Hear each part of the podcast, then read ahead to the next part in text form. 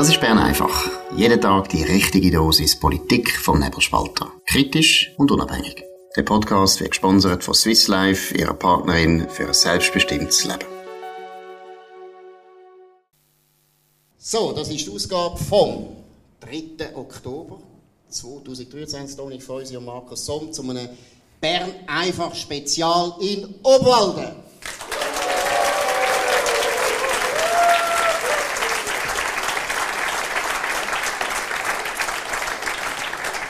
Dominik, ja, du und du die zwei Kandidaten für den Nationalrat vorstellen und dann fangen wir gerade an mit der Diskussion.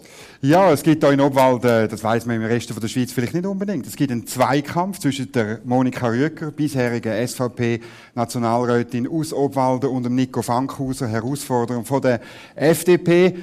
und weil es in Obwalden nur einen Sitz gibt, ist das faktisch eine Majorzwahl, ein, ein Duell von zwei Personen und das wollen wir heute Abend diskutieren mit diesen beiden. Ähm, ja, Markus, äh, wir wollen über Energie diskutieren, wie immer. Eigentlich unser Lieblingsthema, gell?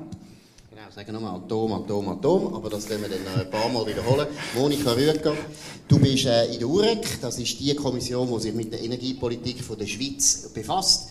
Was läuft total falsch? Ja, guten Abend miteinander. Danke für die Einladung. Äh, was läuft falsch? Falsch läuft eigentlich das, dass wir irgendwelche Ziele festgelegt haben, auf 2050 hin, dass wir weg von Öl, Gas und Kernenergie gehen wollen. Und wir sollten einfach massenhaft viel Strom äh, haben als Ersatz. Und da sind wir natürlich überhaupt nicht. Auch das, was wir jetzt hier in der Uruk besprechen, die wegweisenden äh, Solarexpress äh, das wir gemacht haben, der Mantelerlass, das bringt uns natürlich nichts. Das bringt uns höchstens etwa 10% vom Energiebedarf, den wir müssten haben, wenn wir eben alles auf Strom umstellen. Das heißt, wir sind wirklich, äh, ich kann fast sagen, ein bisschen blauäugig unterwegs und darum müssen wir das äh, sehr ernst nehmen, dass wir eben nicht äh, ja, im Winter vor allem auch Strom haben genug, Energie haben, dass wir keinen Blackout haben. Und was sollen wir machen? Was, Sie gesagt, du hast gesagt, der Mantelerlass lange nicht. Was müssen wir noch mehr machen? Also das Volk hat jetzt entschieden, dass wir netto null gehen wollen. Das können wir, ich habe gar nichts dagegen, wenn wir von Öl und Gas weggehen. Aber wir müssen Stromsicherheit bieten und wir müssen den Leuten einfach Strom können bieten, den sie zahlen können. Ähm, dass die Firmen auch Strom haben, auch im Winter. Das heißt, wir werden am Schluss ähm, ja, nicht drum herumkommen, auf Kernenergie müssen nicht uns weichen, sondern verlängern und neue Böen, weil sonst haben wir, äh, ja, verarmen wir eigentlich in dem Land, weil wir werden definitiv zu wenig Strom haben. Nico Fankhauser, wie bringen wir die Stromsicherheit ein, zum 2050 letztlich auch den Verkehr und die Wärme mit Strom sicherzustellen, nicht mehr mit Öl und Gas? Mhm. Also es ist völlig klar, dass wir mehr Strom werden brauchen durch das Netto-Null-Ziel, das wir anstreben. Und es gibt eigentlich verschiedene Ansatzpunkte, wo wir ähm, darauf setzen, dass wir das Ziel erreichen können. Und ich glaube, der Schlüssel liegt wirklich in der Technologievielfalt. Wie das Monika gesagt hat, ist die Atomkraft ähm, im aktuellen Stadium ein sehr wichtiger Bestandteil vom Strommix in der Schweiz und das muss auch für die nächsten ähm, für die mittelfristige ähm, äh, Situation also bleiben. Und darum ist es wichtig, dass wir die Rahmenbedingungen so setzen, dass die Atomkraftwerke, die wir jetzt haben, auch möglichst lang weiter betrieben werden. Weil wenn man beispielsweise schaut, BKW hat ihr AKW abgeschaltet aus... Mühleberg. Äh, Mühleberg hat äh, ihr AKW abgeschaltet aus betriebswirtschaftlichen Gründen, wie sie ähm, sagen. Und dann müssen wir schauen, dass das bei den anderen äh, nicht passiert und entsprechend sich es eigentlich wirtschaftlich zeigt, die weiter zu betreiben. Ihr Präsident Thierry Burkhardt von der FDP hat gesagt, eben, ohne Atomkraft geht es nicht. Jetzt die Laufzeit, glaube ich, ist jetzt unter den Bürgerlichen langsam fast ein No-Brainer. Die Mitte tut sich noch ein schwer, aber die wird da wahrscheinlich auch noch, also sogar die Grünliberalen sind ja jetzt der Meinung, die Laufzeiten sicher verlängern, sicher nicht früher abstellen. Warum tut jetzt die FDP nicht voll auf Atomkraft setzen und geht sofort Rahmenbewilligungen vorwärts treiben. Würden Sie das machen, wenn Sie im Nationalrat sind? Also ich glaube, die Situation ist so, dass wir aktuell eine Volksinitiative haben, die eigentlich eine ähm, Aufhebung vom Neubauverbot in der Atomkraft fordert. Ich glaube, die Initiative ist wichtig, weil dann können wir nun mal das Volk darüber abstimmen, wie sie die Atomkraftdebatte einschätzen. Und ich glaube, es ist wichtig, dass wir da einen Volksentscheid haben, der nachher eine Klarheit schafft, wie das man möchte weitergehen. Das ist jetzt eine lustige Diskussion, weil die Mehrheit im Parlament ist ganz anderer Meinung als ihr beide, sondern sie will einen Windexpress, einen Solarexpress, einen Mantelerlass, wo auch eine Beschleunigung ist. Und jetzt das vierte ist nur die Beschleunigungsvorlage. Man setzt nur auf Wind und auf Sonne und im Kanton Obwalden ist auch erst gerade das Projekt gescheitert. Wie stehen ihr zu so riesigen Solaranlagen in den? Vielleicht Nico also ich, ich glaube, um was jetzt geht, ist eigentlich, dass man kurzfristig die Situation bei der Stromproduktion verbessert. Und da ist es eigentlich richtig aus meiner Sicht, dass man auf die Erneuerbaren setzt, weil man dort entsprechend Projekte hat, wo man rein theoretisch schneller äh, kann umsetzen kann. Das Problem ist einfach, dass die Projekte, wo man eigentlich so in einer Potenzialanalyse evaluiert hat, Schwierigkeiten haben in der Umsetzung, wie jetzt beispielsweise das Projekt in der Frut, wo auf Widerstand ähm, gestoßen ist bei der lokalen Bevölkerung.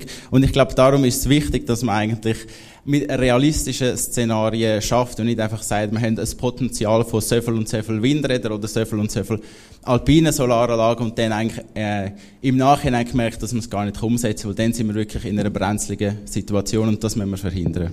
Monika Rüger, ist das nicht der Wahnsinn? Ich meine, ich habe es vorher erwähnt, das ist eine wahnsinnig schöne Landschaft. Ihr lebt von dieser Landschaft.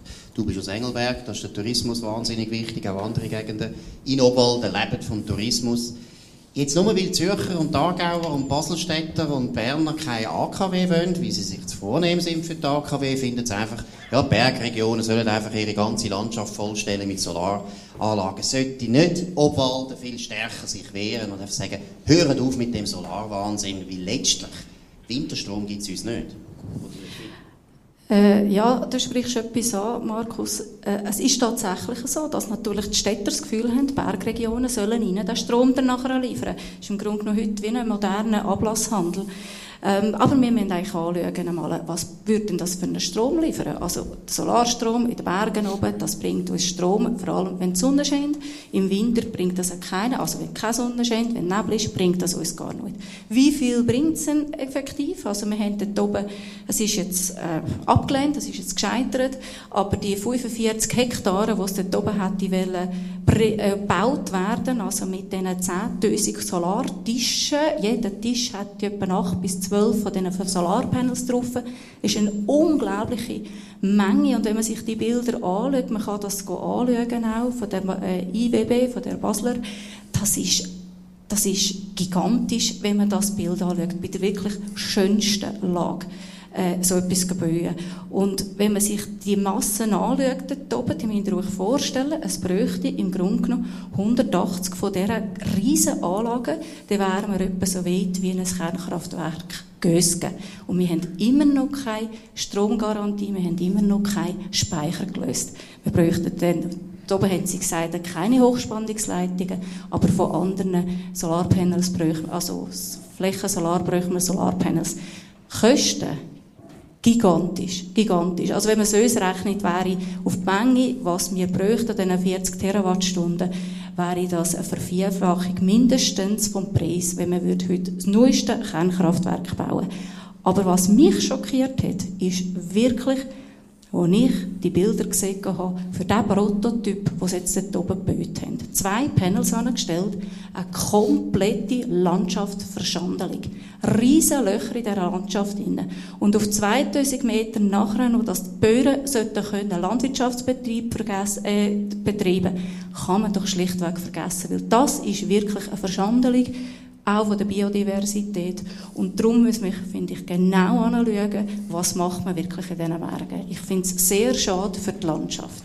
Darf ich, darf ich hier noch etwas er ergänzen? Ich finde es nicht ganz richtig, wenn man jetzt hier eigentlich so ein bisschen die einzelnen Regionen oder Kantone oder Stadt gegen Land äh, eigentlich so ein bisschen gegeneinander ausspielt, was jetzt eigentlich so ein bisschen die Frage ein bisschen, ein bisschen gemacht hat. Weil ähm, die Versorgungssicherheit ist eigentlich ein nationales Thema und wenn man anfängt, ähm, so ein bisschen in die Richtung zu gehen, dass jeder Kanton für sich selber sollte schauen, dann wird es ein bisschen, äh, ein bisschen schwieriger, weil ich glaube, wie ich es vorher gesagt habe, man braucht viele verschiedene Technologien im Einsatz und entsprechend muss man evaluieren, wo macht welche Technologie am meisten Sinn. Und dann trägt vielleicht ein Kanton mehr zur Energieversorgung bei als ein, als ein anderer. Aber Sie haben es vorhin gesagt, wir brauchen jetzt auch kurzfristige Lösungen. Wir haben jetzt eine ganz bierweiche Lösung im Bierfeld, wo wir einfach Öl verbrennen, damit wir wieder Strom haben. Ich meine, das ist ja der Wahnsinn, dass die gleichen Leute, die sagen, den Klimawandel müssen wir bekämpfen, nachher Öl anzünden, damit sie Strom haben. Das geht ja so nicht. Das Zweite finde ich jetzt das Beispiel in Ihrem eigenen Kanton, oder zum Beispiel jetzt auch im Wallis zeigt doch, die Solaranlagen sind doch gar nicht mehrheitsfähig in diesen Regionen. Und ich muss sagen, ich komme ursprünglich aus dem Aargau. Ja, Betznau können Sie jederzeit machen. Im Aargau ist kein Problem, da haben wir Mehrheiten. Es ist ein absolut ein grüner Fanatismus, der jetzt einfach sagt, ja, tun doch jetzt die Berge voll pflastern und kurzfristig geht das eben auch nicht, weil da gibt es Widerstand. Also man könnte noch über die Windenergie reden. Ich meine, äh, der Windexpress ist von der FDP gut geheißen worden. Ich weiß nicht, wie ihr zu Windenergie steht. Das sage ich dem vielleicht. Wenn man es ausrechnet, wie viel man braucht, dann sind so Schätzungen irgendwo zwischen 1200 und äh, Franziska Rieser, äh, grüne Nationalrätin St. Gallen, 4500, oder? Und ich meine, dann wäre die Frage, wie viel so Windräder stellt man denn in Obwalden an, wenn Sie sagen, Herr Fankhauser, jeder Kanton muss mitmachen? Ich meine, wo genau? Weiß nicht. Wo, wo soll man die bauen? Der Windexpress kommt, der wird auch bei euch wird's irgendwelche städtische, äh, die IWB kommt wieder und hat irgendwelche Projekte. Also ich, ich, ich äh, kenne die Situation beim Wind jetzt im Kanton Obwalden nicht so genau, aber ich glaube, dass man da eine entsprechende Analyse gemacht hat und sich eigentlich zeigt hat, dass Obwalden nicht wirklich ein geeigneter äh, Windkanton ist. Das sagen also. eben alle Kantone. Das ist eben so. Da sind wir wieder bei dem, was Sie kritisiert haben. Ja, ja, genau. Die Windräder in Afrika bauen, das geht nicht.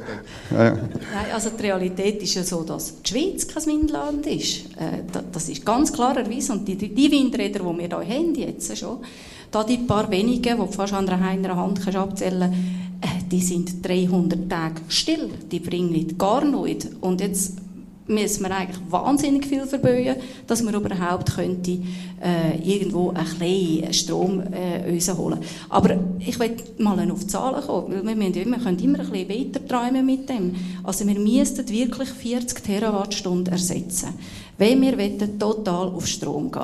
Und der Wind, der Wind ist so, mit dem Windexpress, den wir noch gemacht haben, rechnen wir damit, dass wir vielleicht 0,6 Terawattstunden könnten holen mit dem Solarexpress könnten wir vielleicht zwei bis maximum fünf Terawattstunden holen. Und mit den 15 oder 16 Wasserkraftprojekten, die wir jetzt Mandelerlass hatten, könnten wir zwei Terawattstunden. Das ist übrigens so viel, wie wir mit der Zuwanderung innerhalb vier Jahren bräuchten. Drei oder vier Jahre. Das heisst, das ist am Schluss einfach Peanuts. Also auf die 40 Terawattstunden, die wir bräuchten, könnten wir, wenn alles super laufen, könnten wir rund 6 bis 8 Terawattstunden ziehen. Und da fehlt einfach noch etwa 35. Jetzt, deine Partei bestellt ja den Energieminister. Albert Rösti hat aber jetzt gesagt, letztes Jahr, Atomkraft ist jetzt kein Thema, das er diskutieren will. Hast du nicht das Gefühl, Albert Rösti macht ein bisschen zu langsam vorwärts?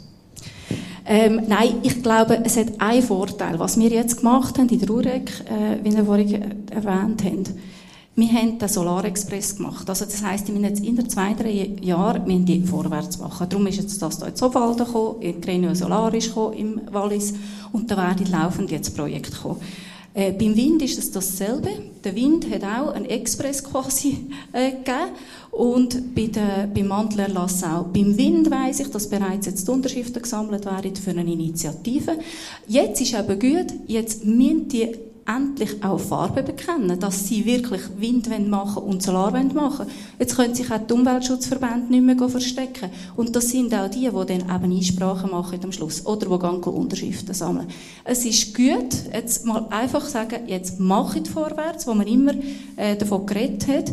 Und in zwei, ich behaupte, in zwei, drei, vier Jahren, da wird praktisch nichts gebaut, weil eben tatsächlich auch äh, beim Wind wird alles verhindert. Ich habe Landschaftsschutz Schweiz hat auch ganz klar gesagt, wir wollen keine Windräder in der Welt drin haben, weil das bräuchte fünf Meter breite Schneisen in den Wald rein, äh, mit Strassen. Ich meine, ich, ich finde das völlig idiotisch, für auf, auf so ein Windrad zu kommen, so eine breite Straße zu bauen. Also der Widerstand wird natürlich gross sein und ich vermute jetzt einfach, der Albert Rösti ist noch in Zugszwang, wirklich zu reagieren. Gut, wir würden jetzt das Thema wechseln. Wir gehen auf äh, Zuwanderung. Dominik. Ja, wir haben äh, letzte Woche zum ersten Mal 9 Millionen ähm, Leute in diesem Land, die hier wohnen, ähm, Grenzgänger nicht eingerechnet. Das ist schneller gekommen. Ich kann mich gut erinnern, man hat immer gesagt, ja, das ist irgendwann in den 20, 30er Jahren. Und es ist einfach ein Thema, wo man immer wieder diskutiert. Was kann man machen? Die Zuwanderung wird durch drei Arten vorantrieben. Einerseits äh, durch den Asylbereich, dann durch Personenfreizügigkeit und der dritte, das sind so die Drittstaatenregelungen, der kleinste Bereich. Und, und alle haben irgendwo durch einen Familiennachzug. Oder was, was soll man machen in diesem Bereich? Oder stimmt die Diagnose nicht, dass das ein Problem ist? Vielleicht, ja. Also ich, ich glaube, was man, was man hier dazu sicherlich muss sagen, ich glaube, man sollte sich nicht zu fest ähm, fest ähm, halten bei diesen absoluten Zahlen von der Einwohner, äh, von der Einwohnerzahl, weil schlussendlich geht es um die Lebensqualität der Bürgerinnen und Bürger und da ist eigentlich dann entscheidend, wie ist die Infrastruktur ausgelegt? Und wir haben natürlich in den letzten 20 Jahren die Infrastruktur nicht entsprechend angepasst, wie, äh, wie die Einwanderung ähm, zugenommen zugenommen. Ich glaube, das ist ein, ein, wichtiger Punkt, wo man, wo man da muss voranstellen. Aber die Einwanderungszahlen in den letzten Jahren sind extrem hoch gewesen. Das ist so und das ist vor allem getrieben durch ähm, Personenfreizügigkeit. Und ich glaube, hier ist sicherlich eine wichtige Maßnahme, dass wir schauen, wie können wir den inländischen ähm, Arbeitskräftepool besser integrieren in den Arbeitsmarkt, weil man sieht eigentlich da ganz klar, dass aufgrund von der demografischen Veränderung eigentlich der Anteil an der Bevölkerung, wo im Erwerbs ähm, Alter ist und entsprechend eigentlich könnte es schaffen, dass der eigentlich zurückgeht und entsprechend wird das kompensiert damit ähm, Ausländerinnen und Ausländer. Aber was würden Sie konkret machen? Also das eine ist der Inländer mehr zu bewirtschaften, aber das führt ja nicht dazu unbedingt, dass der Einwanderungsdruck abnimmt, weil die Schweiz ist einfach attraktiv. Das ist ja auch ein Grund, warum sehr viele Leute gerne kommen. Personenfreizügigkeit, ist das ein Tabu? Dürfen wir da gar nicht drüber reden, nicht anlangen oder was würden Sie da machen? Also ich glaube, was wichtig hier jetzt erwähnen ist, dass wir eigentlich sehr stark, und das sind wir bürgerliche Partien gewesen, die eigentlich die Schweiz sehr stark attraktiv gemacht haben als ähm, Standort für Unternehmen. Beispielsweise jetzt in Zürich haben wir eigentlich den grössten Standort von Google außerhalb von den USA. Die haben 5000 Mitarbeiter dort und das sind nicht Schweizerinnen und Schweizer, ähm, die dort arbeiten. Das sind vor allem Personen, die aus den anderen europäischen Ländern auf Zürich sind. Und dann ist die Frage, wenn wir das Google beispielsweise bei uns in Zürich ist und eigentlich so den Innovationsstandort Zürich ähm, fördert oder wenn wir das nicht, weil wir können nicht sagen, wir möchten die Unternehmen anlocken, aber wir möchten dann nicht die entsprechenden Arbeitskräfte haben. Wann hört denn das für Sie auf? Also wenn wir bei 15 Millionen sind? dann sagen Sie, Google ist halt so wichtig, dass sind wir halt 15 Millionen in der Schweiz, damit Google da ein schönes Leben hat. Wann hört das auf? Es ist schlussendlich eine Frage von der, von der konjunkturellen ähm, Entwicklung sicherlich. Das ist der, der starke Zusammenhang bei der Einwanderung äh, aus, der, durch, aus der Personenfreizügigkeit. Und ich bin einfach relativ überzeugt, dass es rein aufgrund von der demografischen Veränderungen, die wir haben in Europa, wird es einfach gar nicht mehr so einfach möglich sein, für die Schweiz quasi Arbeitskräfte aus Europa ähm, reinzuholen. Aber das ist aber eigentlich wieder ein Argument gegen Personenfreizügigkeit, weil wir haben, genau das ist das Problem. Wir haben Fachkräftemangel auch, weil der Dominik jetzt erwähnt, die Drittstaatenregelung ist extra so konservativ gemacht und so mühsam, dass wir eigentlich alle Leute mhm. aus Europa mhm. rekrutieren Das können wir gar nicht, weil die Leute sind auch nicht mehr da. Mhm. Monika Rüger, was ist dein Rezept? Also die Personenfreizügigkeit, das Bevölkerungswachstum in der Schweiz, das ist einfach massiv. Also wir haben in 20 Jahren anderthalb Millionen bekommen. Das ist 18 äh, Mal eine Stadt Luzern. Ähm, und das ist einfach vom Wohnungsbau, das stimmt einfach nicht. Wir bauen jedes Jahr 50'000 Wohnungen. Also vor 20 Jahren sind das noch etwa 28'000 Wohnungen gewesen. Also das ist massiv, was wir bauen. Wir merken es ja auch. Wir merken es auf den Straßen, wir merken es in den Dörfern bereits, wo alles auch verbaut wird. Und der Druck ist einfach enorm groß auch für unsere einheimischen Leute, dass die auch keine Wohnungen mehr finden, weil da hast du immer Leute, die den Preis dafür zahlen. Und das ist das Problem. Da verstehe ich vor allem die Jungen überhaupt nicht, die sagen, hey, ich will doch auch irgendein noch eine Schweiz haben, die schön ist, schöne Landschaft hat, nicht alles komplett verbötet ist, nicht nur von Straßen bedeckt ist. Äh, wir haben das dichteste äh, Zugnetz von der ganzen Welt in der Schweiz. Wir können das gar nicht mehr ausbauen. Und da wäre eigentlich die Jungen, gerade die Jungen doch gefordert, zu sagen, hey, wir können das ja gar nicht finanzieren. Vor allem, die gehen alle mal auch in die Altersvorsorge. Also, da finde ich, müssen wir dringendst handeln dass wir wirklich die Leute reinholen, die auch da arbeiten. Weil jetzt ist gerade ein Viertel davon Mhm. arbeiten, die reinkommt. Aber was würdest du machen, damit, eben, damit weniger reinkommen? Oder was dass wir das wirklich genau konkret- Mhm. anschauen, wer arbeitet da, welche brauchen wir, welche Leute, dass die in den Arbeitsmarkt kommen. Weil das Problem ist, Personenfreizügigkeit hat den Fachkräftemangel massiv verschärft noch. Weil es kommen viele, die sind in der Infrastruktur rein, arbeiten aber da nicht. Das ist natürlich auch vom, äh, vom Familiennachzug her. Aber unser Land ist einfach beschränkt, wir können nicht noch mehr uns bauen. Oder noch mehr Leute haben. Das Dilemma ist ja einfach, oder der grosse Elefant im Raum ist immer die Personenfreizügigkeit, wo wir ja wissen, wenn wir die neu verhandeln, ist das wahnsinnig schwierig. Die EU ist da nicht sehr, sehr flexibel. Und man kann sich darüber fragen, ob wir da je zu einer Lösung kommen. Und solange, dass wir die Personenfreizügigkeit haben, werden wir aus dem, dem Dilemma gar nicht rauskommen. Weil die Personenfreizügigkeit, es ist erwähnt worden, die 5000 Leute von Google, das stimmt, aber 1,5 Millionen müssen wir reinholen, damit wir 5000 Leute können besetzen von Google. Das ist irgendwo absurd. Und das wird nicht aufhören absurd sein. Was haltet ihr von einem Vorschlag, dass man einfach sagt, die Personenfreizügigkeit muss man neu verhandeln, aber man muss halt auch der EU mal etwas anbieten. Muss vielleicht mal sagen, wir bauen hier in die Ukraine auf, wir machen 20 Milliarden locker, aber dann müsst ihr uns entgegenkommen. Oder? Was ich so absurd finde bei der Schweiz, ist immer, dass man sagt, ja, mit der Eu Europäischen Union, da können wir gar nicht mehr etwas irgendwie rausholen. Wir sind da nur arme Siechen und müssen jedes Mal uns einfach verschlagen und dann gehen wir wieder heim und brüllen. Und dann, also das ist eigentlich, was so ärgerlich ist. Nico Frankhauser, wie würden Sie das machen? Also ich glaube, wichtig ist, dass wenn man möchte verhandeln mit der EU, dann muss man mal im Inland klären, was ist eigentlich unser Vorschlag, wo man könnte äh, entsprechend einbringen. Und ich möchte da ähm, eigentlich referenzieren auf den Christoph Schaltegger, einer von der renommiertesten Ökonomen äh, in, der, in der Schweiz, der eigentlich vorgeschlagen hat, dass man so ein bisschen einen Eintrittspreis müsste einführen, dass eigentlich ein Unternehmen, wo einen Mitarbeiter aus dem Ausland rekrutiert, entsprechend eine, eine Abgabe muss zahlen, damit es eigentlich unattraktiver wird, eine Person aus dem Ausland zu rekrutieren. Und ich glaube, dass das dann schon eine gewisse Wirkung wird haben auf ein Unternehmen, dass sie dann gleich nochmal schauen, finden wir nicht jemanden äh, in der Schweiz. Und ich glaube, dass das gleich ein relativ liberaler Ansatz ist, wo man sicherlich müsste genauer prüfen Noch zum Asylbereich nicht mehr wunder. Ich meine, wir haben jetzt eine neue Asylministerin, Frau Bohm-Schneider, seit Anfang Jahr. Ähm, am Anfang hat sie vor allem noch wollen, Kontingenzflüchtlinge aufsetzen, erinnern wir uns gut. Jetzt hat sie die Idee, kommt nicht mehr, lustigerweise. Ähm, und in dem Bereich, was, wie nehm, nehmen die sie wahr? Was würdet ihr ihr sagen, wenn sie jetzt anrufen und sagen, sie wollen jetzt einmal hören, wie sie in Obwalden tönt zur Asylpolitik? Was, ja, vielleicht mit Monika? Ja, Frau Baumschneider ist, muss ich sagen, eine totale Enttäuschung. Weil sie, äh, im Gegenteil, sie tut es eigentlich noch eigenhändig uns weten. Also jetzt hat sie noch, allen Afghaninnen gibt sie noch äh, Asyl, egal wo die eigentlich wohnen, die können von Iran kommen, die haben den ganzen Na Familiennachzug nachher noch zu gut.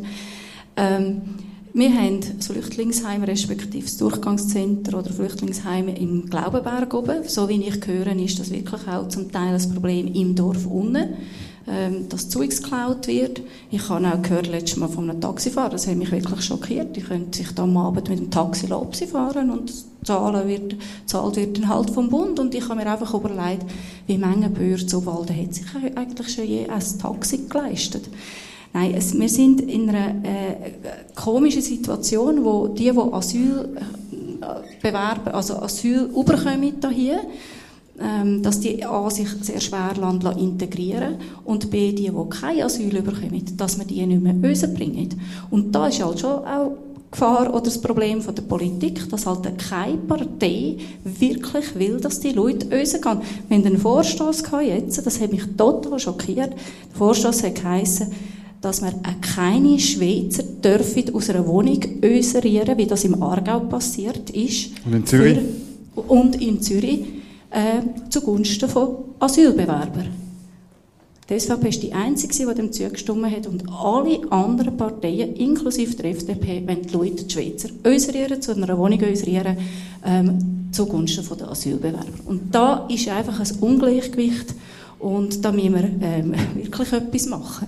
Fankhauser, sind Sie fürs Rausrühren von Schweiz? Nein, abso was würden Sie machen in der a- absolut nicht. Und im, der, der Fall im Aargau ist ja eigentlich unter, äh, unter dem SVP-Regierungsrat ähm, vorgefallen. Ich glaube, was wichtig ist und was äh, Frau Baumschneider eigentlich müsste sich mehr darauf fokussieren, ist, dass man die Personen, die in die Schweiz gekommen sind, aber kein Anrecht haben auf Asyl, dass man die auch konsequent wieder äh, zurückweist. Das ist sicherlich der erste Punkt. Der zweite Punkt ist ja das ganze Thema mit Italien, wo eigentlich ähm, entsprechend das Dublin-Abkommen im Moment nicht einhalten und da braucht es politischen Druck von der Schweiz, dass ähm, hier dafür gesorgt wird, dass man dort wieder zu einem einigermaßen funktionsfähigen Abkommen kommen. Und sie müssen sich auf das fokussieren und nicht schauen, wo kann sie noch äh, weitere Personen aufnehmen. Gut, aber Herr Frankhauser, nicht einmal Deutschland schafft das, dass Italien das wieder einhalten. Also ich glaube, da ist der Spielraum für die Schweiz jetzt wirklich für einmal ein bisschen klein.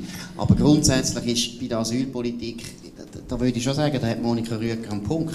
Es ist immer ein bisschen so, die SVP hat das Thema sehr stark immer bewirtschaftet, das stimmt. Ich glaube, es ist zu Recht bewirtschaftet worden, weil das ist das Problem.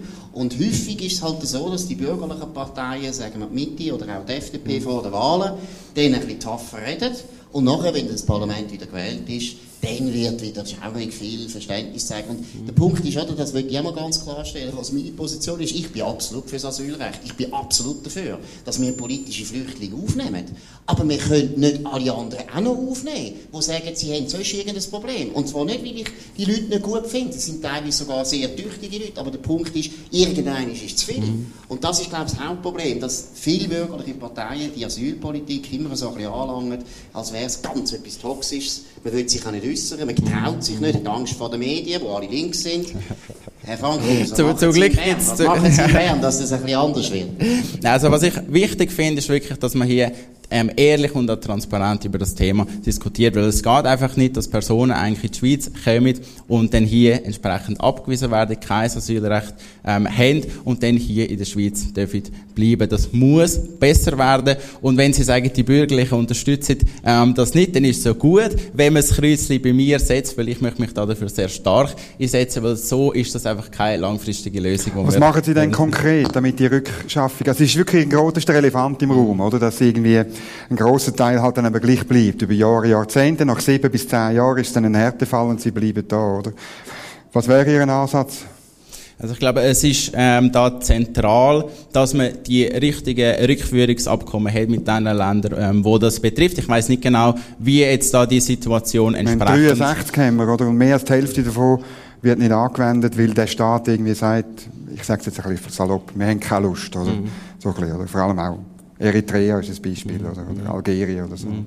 Ich glaube, was da ähm, eigentlich ein wichtiger Punkt ist, ist, dass man eigentlich den Druck, den man kann ausüben kann, probiert, möglichst ähm, gut, gut zu nutzen. Und da muss man sicherlich auch mit Europa zusammenarbeiten, damit man gemeinsam äh, ein Asylsystem kann entwickeln kann, das mhm. besser ist als die jetzige Situation, weil das ist nicht ähm, zufriedenstellend, was wir im mhm. Moment haben. Gut, wir gehen zum letzten Thema. Da geht es jetzt um Obwalden und zwar vor allem um die Wirtschaft von Obwalden. Und die Wirtschaft von Obwalden ist nach wie vor zum ganz grossen Teil Landwirtschaft. Jetzt, Monika Rüger, du bist jetzt lang gewesen, vier Jahre in Bern, hast ein bisschen mehr erlebt, wie das ist mit der Landwirtschaft, auch mit dem Verständnis für Bergregionen. Wie sieht es da aus? Was müssen wir anders machen, dass Obwalden ja, die Landwirtschaft, die es jetzt hat, auch weiter entwickeln kann? Was fehlt? Also wir haben in Obwalden auch ganz, ganz einen wichtigen Wirtschaftszweig sonst, aber die Landwirtschaft ist tatsächlich auch ein wichtiger Zweig, weil es ist auch mit dem Tourismus noch im Zusammenhang. Und bei uns ist natürlich in Obwalden klar die Landwirtschaft als produzierende Landwirtschaft, vor allem von der Milchwirtschaft, von, äh, der, der, von der, vom Fleisch, das wir haben.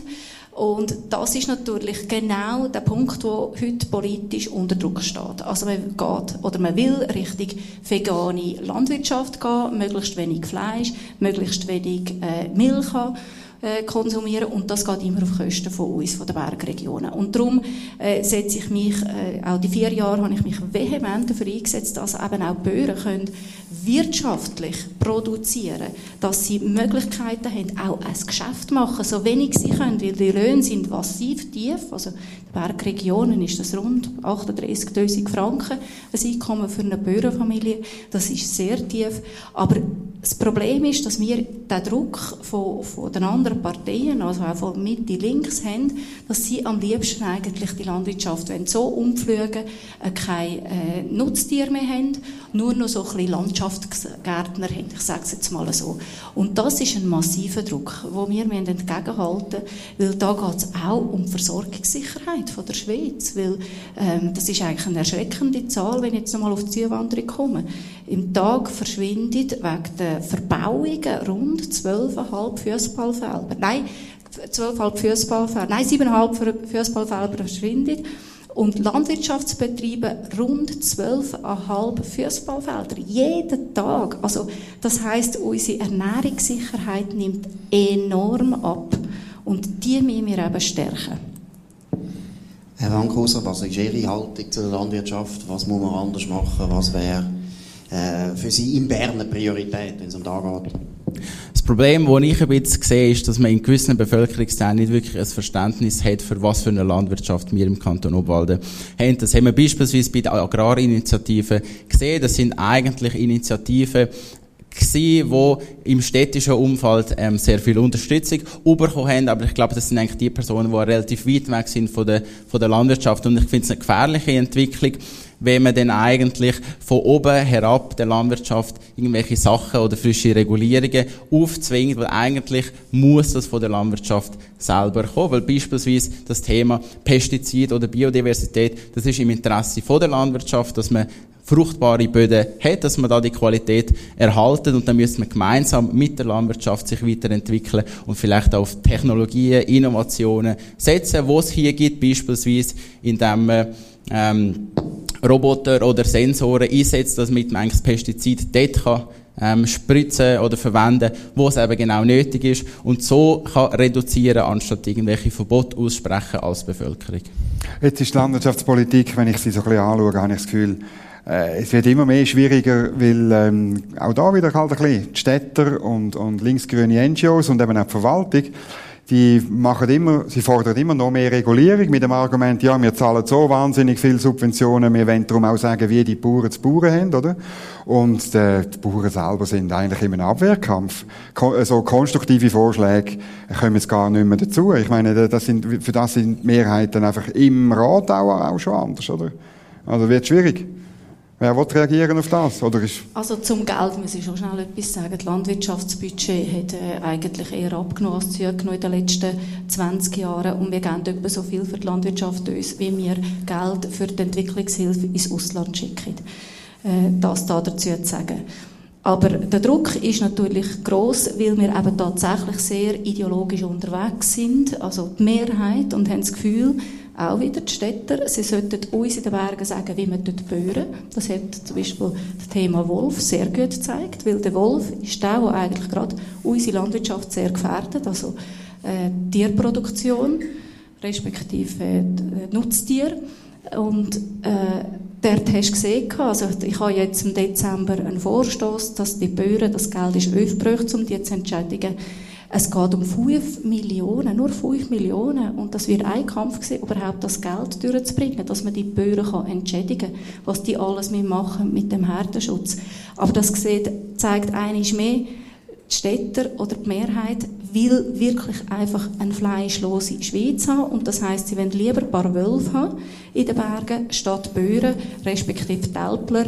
Und checken eigentlich nicht, dass eben gerade wenn die Landwirtschaft muss werden die Bergwirtschaft, dass das eben gerade eine Abnahme ist von der Biodiversität und mhm. dass die Naturgefahren enorm zunehmen. Und das ist die grösste Herausforderung. Jetzt hat's vor... vom Kanton Obwalden begreiflich zu machen, mhm. was eben eine Bergregion auch braucht. Mhm. Jetzt hat es vor drei Wochen gerade so einen, äh, einen Ernährungssystembericht gegeben von drei Bundesämtern. Eins eben Bundesamt für Lebensmittelsicherheit, das ist bei Alain Berset, aber die anderen beiden, das Bundesamt für Landwirtschaft und das Bundesamt für Umwelt, sind, haben beide einen Chef von, von deiner Partei. Hast du denen schon angeläutet und gesagt, jetzt müssen sie da denen einen Schuh, ich sage jetzt nicht, wohin tun? Also wenn ich auf einen Albert Rösti komme, der ist jetzt erst, erst seit etwa acht, neun Monaten im Amt und ich, muss, ich habe ihn ja jetzt auch gemerkt, weil ich in dieser Kommission bin, wo er, genau. also Umweltschutz, Raumplanung und Energie und da merke ich, da ist natürlich jetzt schon ein, ein anderer Drive. Also mit einer Frau Sommaruga wäre das nie vorher gegangen, was er jetzt macht, auch gerade jetzt beim Thema Wolf, mhm. weil er kennt Bergregionen, er kennt Landwirtschaft und er will da auch ähm, helfen, das ist klar und darum hat er auch so rigoros jetzt durch, also uns geht es eigentlich noch zu wenig weh, aber ist klar, er sagt jetzt einfach, jetzt müssen wir wirklich äh, die Landwirtschaft stärken. Aber ist nicht ein bisschen so, also die Eidgenossenschaft ist ja da entstanden, oder? In den Bergen. Und irgendwo ist es immer so gewesen, an den Berglern ist man eigentlich nicht vorbeigekommen in diesem Land. Zurzeit finde ich, die sind hure schwach. Also die Bergregionen wehren sich ja gar nicht mehr. Man hat irgendwelche grüne, grüne Volontärinnen, die erzählen, was die Bergregionen sollen machen. Was würden Sie machen, dass die Bergregionen einfach ein bisschen tapferer und stärker auftreten als bis jetzt? Es ist sehr wichtig, dass man mit den anderen Kantonen, die eigentlich ähnliche Ausgangslagen haben, zusammenarbeiten kann. Nur ist einfach die Situation so, dass wenn man beispielsweise die Zentralschweiz zusammenzählt, dann haben wir eigentlich dann mehr oder weniger gleich viel vertreten wie der Kanton Zürich. Und das ist dann eine enorme Herausforderung, so etwas ähm, zu erreichen. Und ich glaube, hier ist zentral... Sie sind der Ständerat. Sie können mit dem Ständerat könnten Sie ganz viel machen. Das, das ist so. Und, und, das sind, und das sind auch ähm, eigentlich die kleineren Kantone oder die Landkantone, die also immer wieder schaffen, bei Volksabstimmungen aufgrund vom ähm, Ständemehr eigentlich Entscheidungen zu kippen. Ich glaube, das ist sehr wichtig für die kleinen Kantone, dass sie entsprechend ihre Position können halten können ich würde sicherlich darauf setzen, dass man vielleicht auch verschiedene Themen miteinander ein bisschen verknüpfen, dass man kann sagen, in diesem Bereich gehen wir mehr in die Richtung, dafür kommen wir hier etwas mehr über, weil schlussendlich muss man immer schauen, dass man irgendwo einen Kompromiss machen kann. Wenn man Themen allein isoliert anschaut, dann ist es relativ schwierig. Monika, was hast du das Gefühl? Stimmt es, was ich sage, oder stimmt es gar nicht? Die sind gar nicht so weich, wie ich euch wahrnehme. Ja, das Problem ist eben, dass wir gar nicht geeint sind. Das ist das Hauptproblem. Es gibt ganz wenig aus den Bergregionen, die sich eben wirklich wehren. Die meisten sind halt in dem Mainstream von ihren Parteien. Und äh, wir haben vorhin ein super Beispiel gehabt mit der Energie. Ich finde, wir Bergler müssen uns doch wehren, dass wir nicht alles müssen jetzt auf erneuerbare Energien umsetzen. Warum tun die Basler nicht eigentlich auf allen Dächern oben ähm, Solar Panels an. Geht mal auf einen Uetliberg, schaut mal auf die Stadt, aber sagt mal, auf welchen Dächern oben wirklich ein Solarpanel ist. Nie, ihr seht überhaupt nicht. Und darum, das finde ich nicht richtig, dass wir in den Bergen die ganze Energie den Städten liefern und sie sind dann fein raus. Genau, also wir werden als Nebelspalter dafür uns einsetzen, dass die Windrädchen alle auf dem Nütliberg und auf dem Zürichberg stehen kommen und dann könnt ihr sicher sein, plötzlich ist das kein Thema mehr in der Schweiz, weil der Tagesanzeiger es auch nicht mehr gut findet. Das ist der Punkt. Nein, ich glaube, das ist auch noch wichtig. Wir haben dann Vertreter von der, von der lokalen Zeitungen. Ich sage euch, wehret euch auch mit den Medien. Es ist eine Katastrophe, wir kennen das gut. Zürcher beherrschen das Land Rot-Grün weg der Medien. Das ist ganz, ganz wichtig. Das heisst, lesen die Medien nicht mehr, hören kein Radio mehr, kein Fernsehen mehr, tun nur noch Bern einfach hören und den Nebelspalter abonnieren. Würde uns sehr freuen. Das war es von Bern einfach. Ja, jetzt müssen wir aber jetzt müssen wir zeigen, kommt noch hin. Es war von Bern einfach Spezial aus Sarne im schönen Kanton Obwalden mit Monika Rüger und Nico Fankhauser. Dominik Feusi und Markus Somm auf nebelspalter.ch. Ihr könnt uns abonnieren auf nebelspalter.ch, auf Spotify, auf Apple Podcasts und so weiter. Wo immer ihr uns gehört habt, tönt von uns reden, das meine ich ganz ernst. Obwohl, das sollte jeder wissen, was Bern einfach ist. Würde uns sehr freuen. Tönt uns hoch bewerten. Und wir hören uns wieder morgen zur gleichen Zeit auf dem gleichen Kanal. Bis dann, eine gute Zeit. Danke vielmals.